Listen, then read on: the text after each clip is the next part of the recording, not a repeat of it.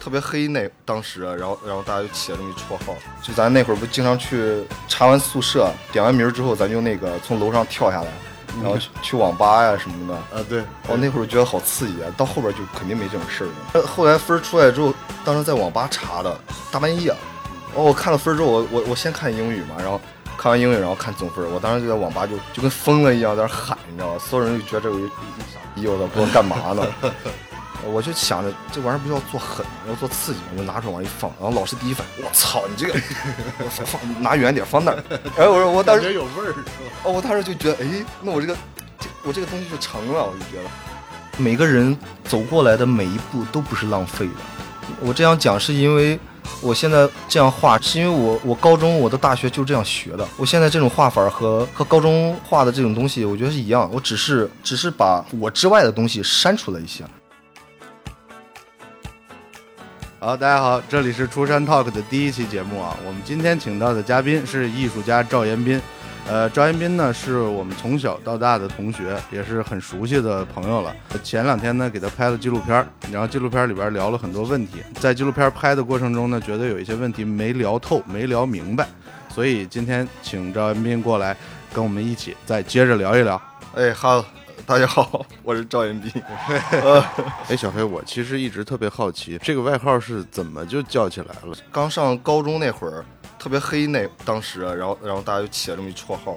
当时那个，呃呃，考上附中那年，然后我就在家里边经常去画那个户外的写生嘛，然后晒的比较厉害。然后来附中之后，呃，那是燕郊的第一届，然后当时学校没盖好。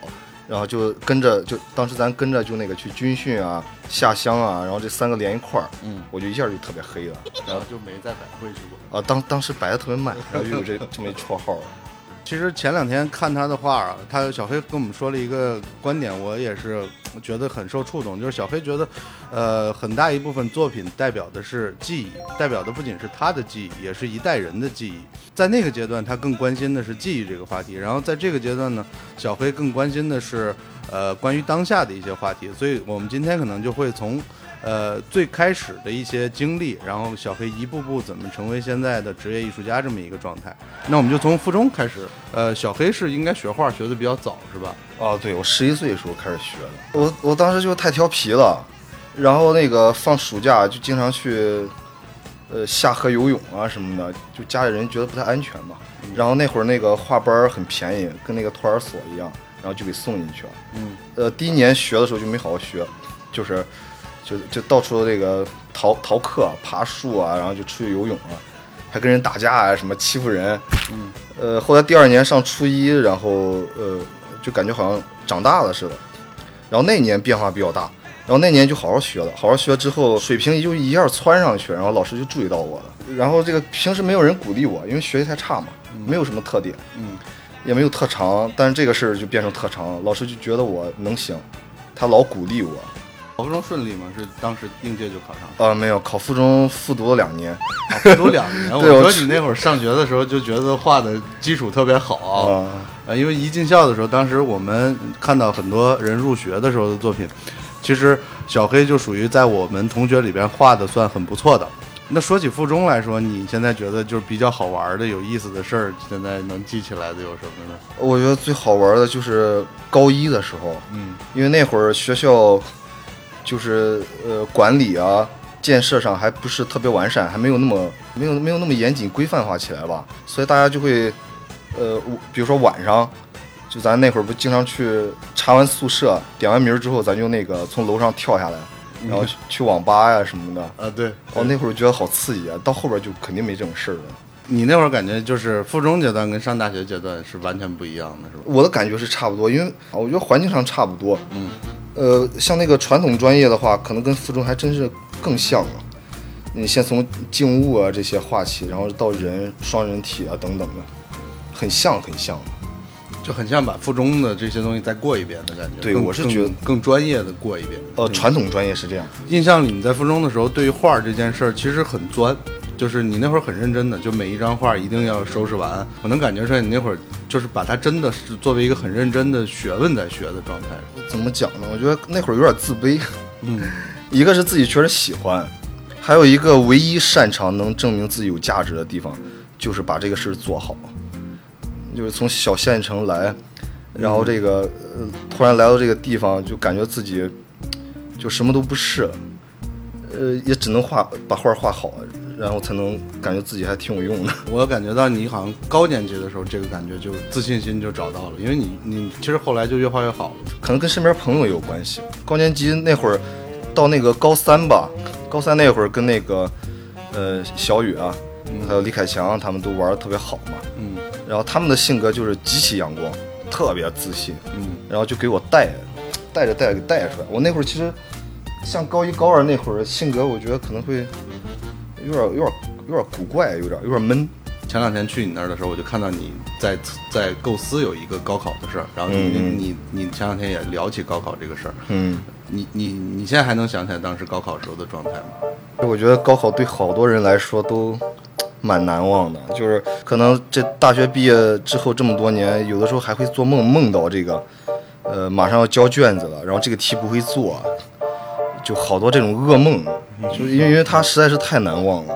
我那会儿是比较顺，我高考是应届直接考上的，嗯，其实当时是有点从众，并不知道自己呃喜欢什么要做什么，只是一直在画画，然后大家都考美院，然后你就呃就是无意识的，然后就跟着一块儿就去考，然后当时其实考试完我还把复习资料背回家了，然后我就觉得完了，那我肯定得复读了，就心里特别没底儿。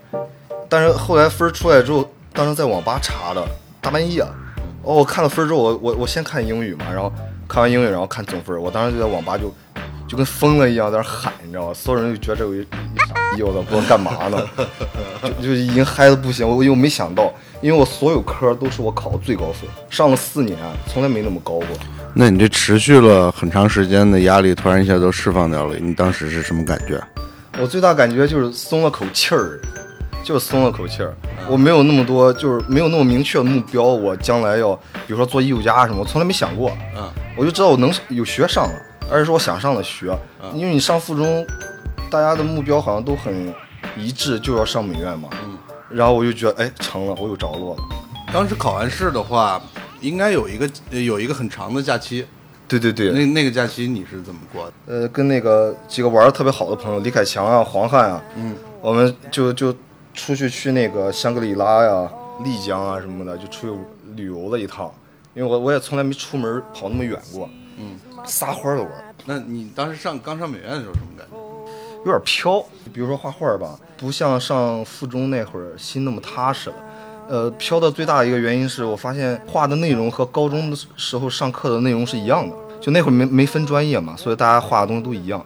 那一样的那个东西就我高中学的东西，然后我就没有新鲜感，所以心静不下来，就就没太好好画。但是你作业得完成，你要不完成作业，呃，做成绩还是不错的，啊，然后这个，但是当时就是很自负，就觉得自己画的好，然后又是附中的，觉得这个东西画了四年，怎么着都行。嗯，呃，所以上课的时候呃就就是迟到，就故意性的迟到，就懒散嘛。啊，然后迟到，但是实际上到周六日的时候又加班，嗯，就就就加课嘛。但我因为因为不加课也不知道干嘛，打完球也没事干，然后就加课。嗯，但最后的结果还行。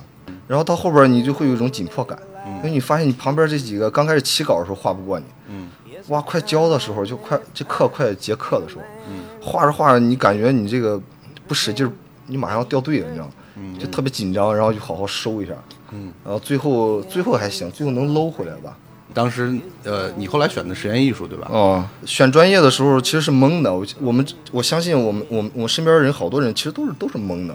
幸亏他当时有一个叫工作室开放日，嗯，然后当时去看嘛，去实验艺术的时候，我的好奇心就再次被吊起来了。嗯，为什么叫再次被吊起来？其实你，呃，小时候刚学画画的时候是因为好奇，但上了附中之后，然后四年这样下来，你的好奇心其实有点儿有点磨的差不多了，嗯，就一直在做技术训练嘛，嗯，但是实验艺术有也有它的基本功，但它的基本功是另外的另外的一个体系了，就不是说呃画这种素描啊、呃色彩啊这种东西，静物、人体啊等等等等，嗯，然后我当时看的一个东西，呃，比较让打动我的是一个景观微缩，把一个宿舍可能是一比一百还是一比十的这样一个比例，然后自己动手纯手工动手做出来。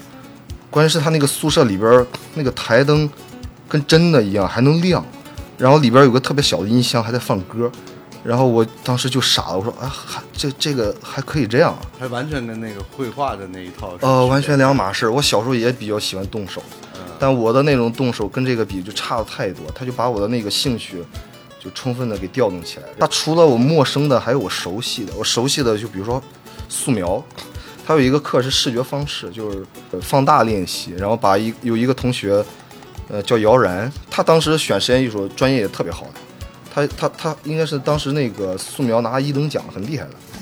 然后，但他选实验艺术，他画了一个一块钱的硬币，哇，那个硬币画的我，我们我们老师都说这个可能油画系的同学都不一定画得出来，超级超级写实，就是他的那种写实和和我们平时学的那种写实还不太一样，他是面面俱到的写实，就没有主次，就每一个局部都是主。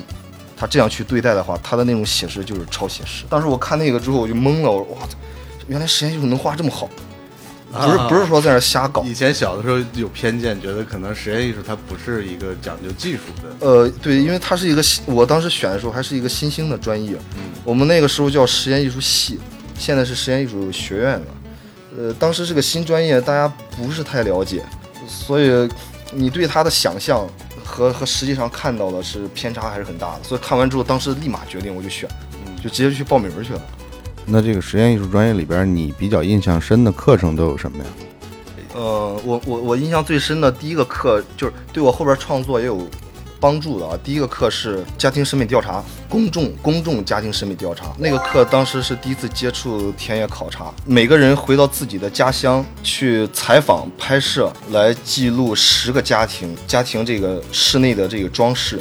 来研究一下这个大众的审美。当时那个课对我印象还蛮深的，画这个毕业创作还有大厕所的时候，都用到了这个呃工作方法，就是田野调查。啊，对嗯你你跟我聊起来过，就是收集故事啊，呃，对然，后去了解每一个人物啊。呃，对对对，它是一个社会学的这样一个工作方法，能收集到你想要的素材，而且非常的真实高效。然后接下来的课就是还有一个课印象深的就是素描了，嗯，它的目的是一个思维方式的训练，好像就是视觉方式，你怎么样去看一个东西。就比如说我当时选了一个松松树的果子松果，然后老师就说你有哪些方式来观看它，然后你有哪些方式来表达它。表达的话分为这个夸张练习，呃，联想与想象，有这样一个呃比较系统的一个思维方式和和视觉方式的这样一个训练。我记得你还有一个把玉米替换成人牙的作品。哦，对，那个是联想与想象的这样一个课课的一个作业。呃，我觉得那个作品对我来讲还我觉得比较重要。当时老师就一个要求，你得让人注意到他，就是怎么样注意到他举了一个特别俗套的例子，就一个不行做多，做多了不行做大，做大了还不行刷红，就有一个这种 调侃来举的这样一个例子。呃，然然后就是就是要做狠，从视觉上就是上来先打动人。然后我当时其实脑子里边是没有想法的，但是后来就就出去玩嘛，买了一玉米，当时那个粘玉米看着特别像像人的牙，它可能煮的时间长了，嗯然后我就想，哎，能不能把这全换成牙？嗯就是非常简单单纯的一个想法，然后我就去做了。做的时候其实比较费劲儿，应该是可以讲我把北京的医院全跑一遍，就公立的、私立的。然后刚开始的时候是有方法的，我先拿泥巴捏了个牙，呃，捏完之后那个牙不太像，然后我就把它放到一个很好看的小瓶子里，我就跟他说，我拿着学生证啊什么的，我说我这美院的学生，我们有一作业，然后我需要人的牙，嗯然后放到玉米上，我想做一个这样的东西，嗯但是我做出来的不太像，可能需要真的，嗯。然后我就到处去找，嗯。后来就是找了很多，然后就换上，换上之后，呃，后来后来交作业嘛，呃，交作业，然后 别人都拿嘛，呃我就想着这玩意儿不是要做狠嘛，要做刺激嘛，我就拿出来往一放，然后老师第一反应，我操，你这个 放放拿远点，放那儿，哎我说我当时有味儿是吧？哦，我当时就觉得，哎，那我这个这我这个东西就成了，我就觉得，呃，我觉得这个就是对的，他要的就是这个嘛，所以你就是那种冲击感，你要给别人那种很强烈的作品给他带来的那种冲击感，是吧？呃，就是视觉冲击，然后有的时候艺术可能是物质之间的组合关系，某种组合关系让它跟日常物陌生化了，那这个时候它就似乎就产生了某些艺术方面的特质，它就有效化了。我当时这样想的。那其实这个方法论很具体的。那这个阶段是你们大几？大概？呃，牙齿的那个大二，然后素描的这个就维亚斯绘制我那张画是大三的作业，大三。但是我画了一整年，我画到大四才结束。他当时是一个月的课，但是有的同学可能一星期就画完了。那个作业对我来讲好重要啊，呃，是意志力的磨磨练，嗯，就是一个一个月的课，有的人一星期，然后我画一年。我画一年不是说纯画一年，不是的，我也坐不住，我也是个正常人，我画一会儿我就画不动了。嗯，就是你有一个高的要求，但是你一下达不到，画一画写一写，画一画写，是和自己博弈的一个过程，所以拖拖拉拉的干了一年，嗯，然后最后完成了，很满意。然后就是他不是毕业创作，但是老师觉得这个作业就是算是优秀作业，觉得很好，让我拿到了这个毕业展上来展览。所以，那你当时还有另外的毕业创作是吧？然后就是那个，呃，我我的第一张算是比较风格化的作品，就明天照常上课，拿了那个千里之行二等奖嘛，拿了那个奖之后就可以在美院的美术馆再展览。在美院美术馆展览的时候，它就不是一张画，我就桌桌子、椅子啊这些东西装置就上来就配套了。其实这整个来说是一个学习的过程，就是作品什么时候是完完成了，嗯，就什么时候完成，我觉得是在那个时候开始有所思考。就从那个素描作业的时候就在想，我的那个明天照常上课，当时是三个大画架子，然后特别大一张画在那儿，就在画架子画架子上原封不动的放到了展厅。那是一种展示方式。当他拿到美术馆，在那样的一个场域、那样一个空间里边，呃，还是以前的展示方式，你就会觉得不合适，立不住，很薄。呃，平时去看展览的时候啊，说实在的，好多作品看不懂。我到现在去看展览，好多作品也是看不懂。我就希望我的作品门槛特别低，就谁都能进来看。但是出口呢，又是一个开放性，就你看完之后，外行看热闹，然后内行呢，可能能看到其他的一些。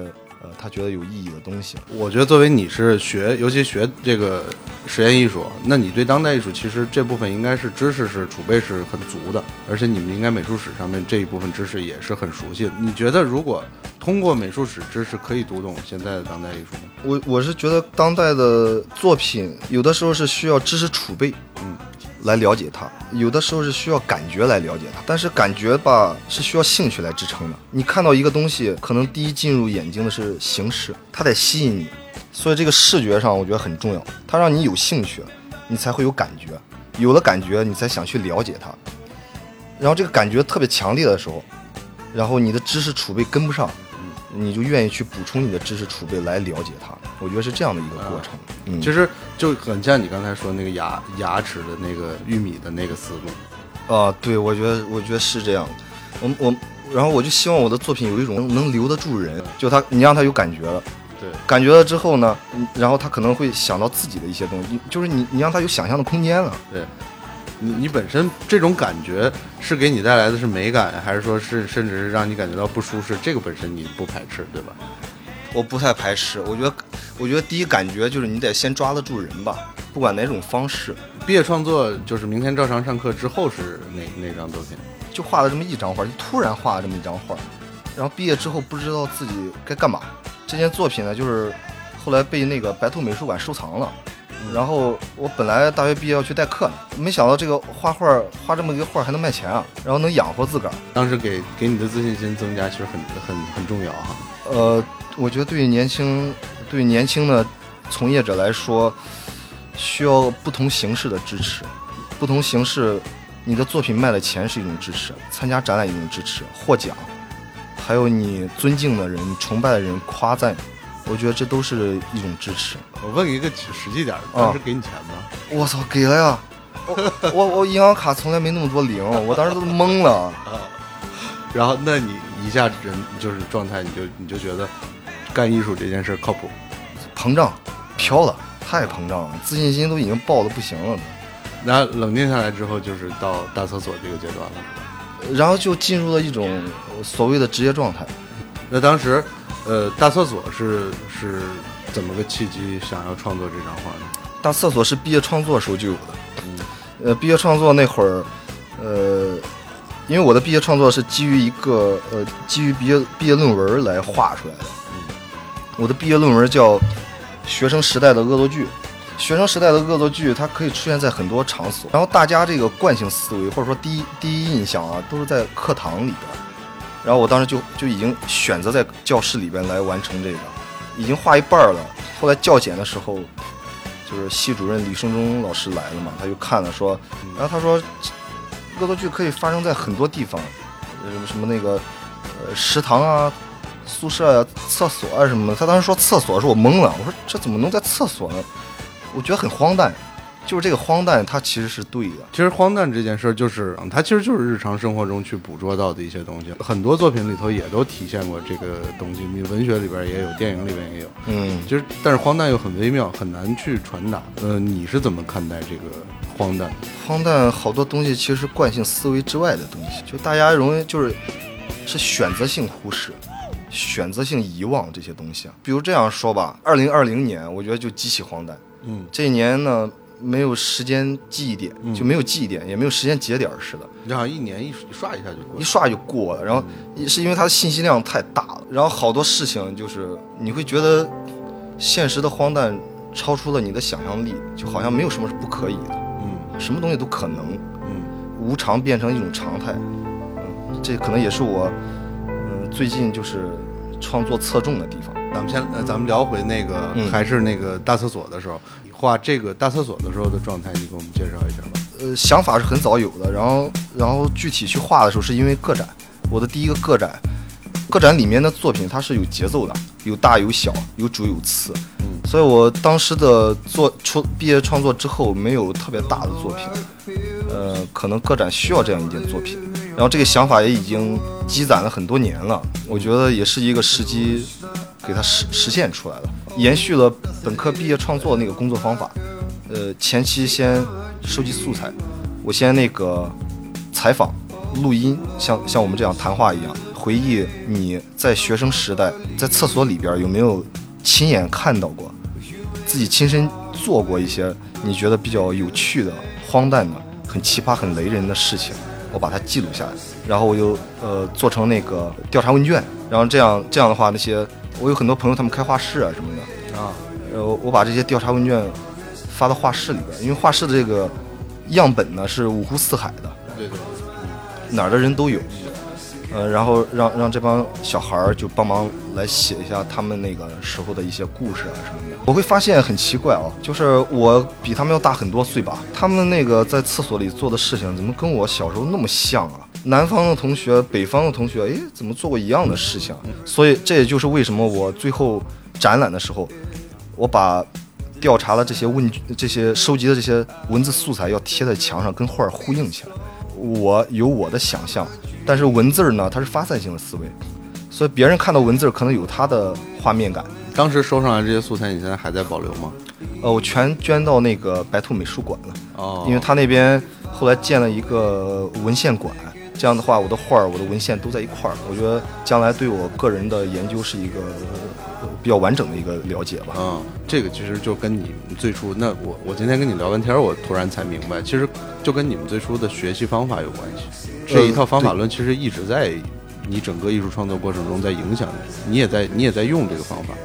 学生时期你学的东西，你觉得无效，嗯是因为你不理解。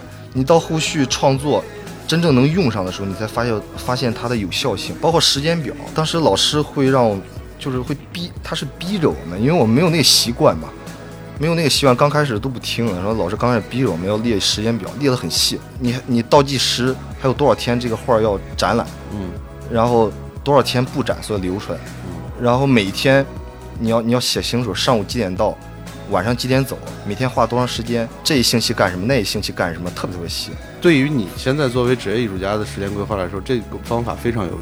呃，对，完全是还在用上学时候那个方法。大厕所之后，呃，还画了几张大体量的画，对吧？当时画一张大厕所这样的画需要多长时间？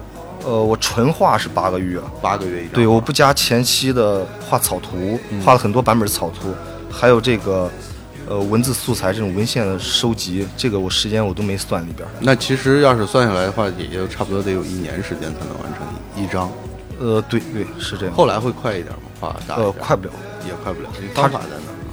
呃，方法决定了它的效率，它没有办法快，它没无法替代的。再下一个阶段，我我看你画了有很多，呃，一个是体量上会减一些，然后一个是表达方式上不会再用那种群像了，不会有那么多人物的，这个是为什么呢？其实还有，但是我现在没到时候。比如说，我很想画一个关于高考的，前面经过了几张大画儿，这样的也算是自我训练之后，野心变大了。嗯，我再画这种大体量作品，可能不是一张了，可能它是一个系列，它是很多很多张，包括很多文献的素材收集在一块儿来呈现这么一个东西。啊，就是你有可能画之后画的画很可能还会比大厕所那种规模再大很多。嗯，对，嗯，会会会大很多倍的。我我感觉你是一，比如说画几张大画以后，你就会画一些小的，然后可能也作为一个调整，呃，对然后如果憋足了劲儿，你就会再画一个大体量。对对对，有点像养伤，你知道吗？你这个太狠了。你画一个大画，呃，我这个我举一个不恰当的例子，你画一张特别大的画，跟生一孩子一样，你得坐月子，嗯，坐一年月子之后，可能慢慢的缓过缓过元气了，然后再画，有点那种感觉。所以所以那会儿我觉得，我就觉得我画这个东西谁都能画，但是可能有人不愿意画，像苦行僧一样的，它就是一个工作量堆积。后期啊，就具体实施的时候是这样，当时画大厕所的时候是在黑桥吗？它其实是在东坝，嗯，但是它是挨着黑桥，呃，东坝幺零五号大院儿有三十多户人吧。当时就是像一个乌托小的乌托邦一样，大家就每天状态都很好啊，呃，对对，就白天画画，晚上玩儿，就是一个挺亢奋的一个状态。呃，玩儿也玩儿好了，工作也工作好了，那状态特别棒。所以其实当时环境对于你能画下呃画那么大体量的画也是有关系的，是吧？呃，是个必要因素，是个必要缺一不可的。对于我我的理解是，它需要先有物质来撑着，嗯它得让我闲下来。嗯你有闲心，拿一年的闲心来磨这张画儿。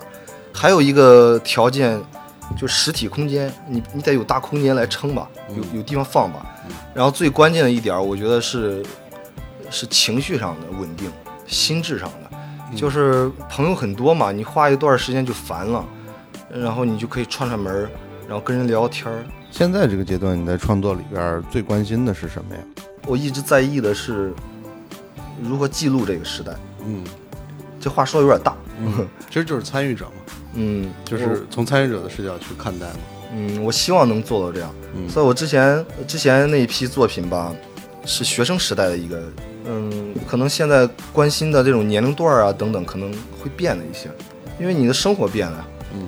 嗯刚毕业那会儿，其实还是学生生活，即便在那个东坝那会儿，也是很多人在一块儿，还像宿舍一样，像一个社会的学校，嗯。还是那种感觉。但现在是呃自己一个人嘛，一个人一个工作室这样子，然后身边的朋友也都结婚啊，有小孩儿啊，嗯所以生活变了，关心的东西不太一样，兴趣点儿转了。嗯嗯，社会的参与度其实也高了。呃高了年龄大了以后，就是呃想到的更多是社会化的东西。当下吧，当下的，对，嗯因为你的那个作品里边儿，就感觉跟当时的时代其实差了有有有一段时间。然后，但是我看你新的作品，就是黑水这种，就是它时间还是很模糊，就是甚至你黑水的这东西感感觉看起来更架空时间。当当下的生活让我有感，然后表达的可能偏未来一些，偏未知一些。嗯，我觉得那样会更开放一些。因为你看你你以前会把小孩儿脸都画得很很清楚啊，嗯，然后你黑水里边，你小孩都会藏在那个布里边。是这样，那个以前的每个形象是非常具体的形象，然后那个黑水里边也有小孩儿，但是小孩儿不是为主的，老人啊、男男女女的、中年啊，这个小孩儿什么都有哈、但是没有一个露脸的，就是不露脸，每一个脸都是形象。嗯，我是这样想的，每一个都是形象的，就就是之前你有点说太清楚了，所以现在我更希望他，嗯、是一个更包容一些、更开放、模糊一点，嗯给人一些想象力。嗯，这个背影有可能是你，有可能是我，有可能是他。嗯那天跟我聊，就是现在基本上就是一个很职业化的状态，就是你、嗯你很像你你像一份工作，像是，那你现在跟我们聊聊你现在的状态。现在 感觉在就自我感觉啊，就越来越职业化，高度职业化。嗯、时间管理、空间管理都跟以前不太一样了。之前时间上就是想画的画，然后你就会通宵熬夜啊什么的，但你现在会感觉有点熬不动了。所以我我正在往那个方向去做。什么方向？就是早睡早起，打卡上班似的，正在往这个方向去努力，但它需要一个过程。空间上也不一样了，以前的空间是生活工作在一个工作室，嗯然后现在的空间上就是，呃，住一个地方，工作室一个地方，两点一线。嗯。所以我觉得这样效率可能更高一些。那你现在理想化的工作状态，如果下一个阶段你你规划的话，会是什么样一个状态？嗯，我就希望能这个状态能多撑下去，两点一线的，然后早睡早起，尽量能够稳定下来，能实现。我觉得这样的话就效率高很多很多。嗯，咱们的听众里边应该有很多学生，你有没有什么好的经验跟他们分享一下？是我，但但我确实是，我只能说是极少运气好的人，运气是真的很好。学生的时候我就觉得要多尝试吧，嗯就你不要也没什么成本，所以你就要撒欢儿的去玩儿它，你要放开的去玩儿。然后刚毕业的这种，我觉得先挣钱养活自己，我觉得很重要。提钱不丢人。上学的时候觉得谈钱感觉怎么怎么样什么的，现在我觉得很正常。大学毕业，你第一件要做的事情，你没食堂，你没宿舍，那这个成本一上来，而且你又岁数上来，你又不好意思问父母再要钱，嗯所以第一件事就是生存，你先想办法先生存下来，然后你自己做的事情一定要耐得住，是很确实很寂寞，可能很多时候没有观众。你这个画儿，可能你画一张画儿，画完了也就你自己看，看完之后就搁那儿，然后就搁那儿。嗯这种状态是很普遍的，很正常的。然后多出去走走吧，嗯嗯、这种画廊啊、画廊展览啊什么的，呃，包括同学聚会，嗯我嗯觉得都挺重要，多多跟大家见见面儿，多聊聊。呃，社会上有一些展览，比如说青年艺术一百，呃，像嗨艺术的嗨二十一啊等等，还有常青藤啊，其实有很多针对刚毕业，嗯、这样的一些青年扶持的这种展览计划、展览项目呀什么的，我觉得可以多参加一些。嗯它对你来讲，也许是也许是你进入职业的第一步吧，因为我就是这样过来的。嗯理念的这部分，我总觉得我每个人走过来的每一步都不是浪费的。我这样讲是因为我现在这样画，是因为我我高中我的大学就这样学的。我现在这种画法和和高中画的这种东西，我觉得是一样。我只是只是把我之外的东西删除了一些。我之外的东西是指什么？就是我学习到的一些东西，在我创作当中，我觉得不用这个东西，所以我给它剔除了，然后它就出来一种面貌会比较不太一样。呃，说的再具体点是什么呢？我把冷暖，我把光影去掉，但是真的完全去掉了吗？也没有，因为我画的人可能偏平面，然后画的那个景周围的环境什么是稍微写实一些，但是呢，冷暖弱化了，嗯，然后这个体积感稍微弱一点点，所以其实还是上学学的这些东西，看你怎么样去用它，怎么样去还是选择吧。你首先你要知道你要表达什么，表达这个东西你要选择什么东西，你要你要选择。选择你你以前积累的这些技术，积累的这些观念，然后你你怎么样来判断这个事情，这个我觉得比较重要。然后我对生活的观察，我觉得可能会比较敏感一些吧。嗯我会经常拍照啊，没事拍拍这儿拍拍那儿啊什么的。然后我还挺爱瞎溜达的，嗯到处看看什么的。嗯，因为我觉得这些东西都，嗯，都是都是你的那个营养吧。每个人的方式不一样，吸收的那个方式不太一样。我一直觉得每个人走的走过来都没有浪费，过往的每一步都是有效的。今天感谢小黑来出山 talk，啊这是我们第一期节目，可能中间聊的东西有一点散，然后也没有提前规划，但是我感觉小黑也是很真诚的给我们分享了很多自己的经验呀、心得。那我们下期再见。哎，好嘞，谢谢大家，谢谢各位听众。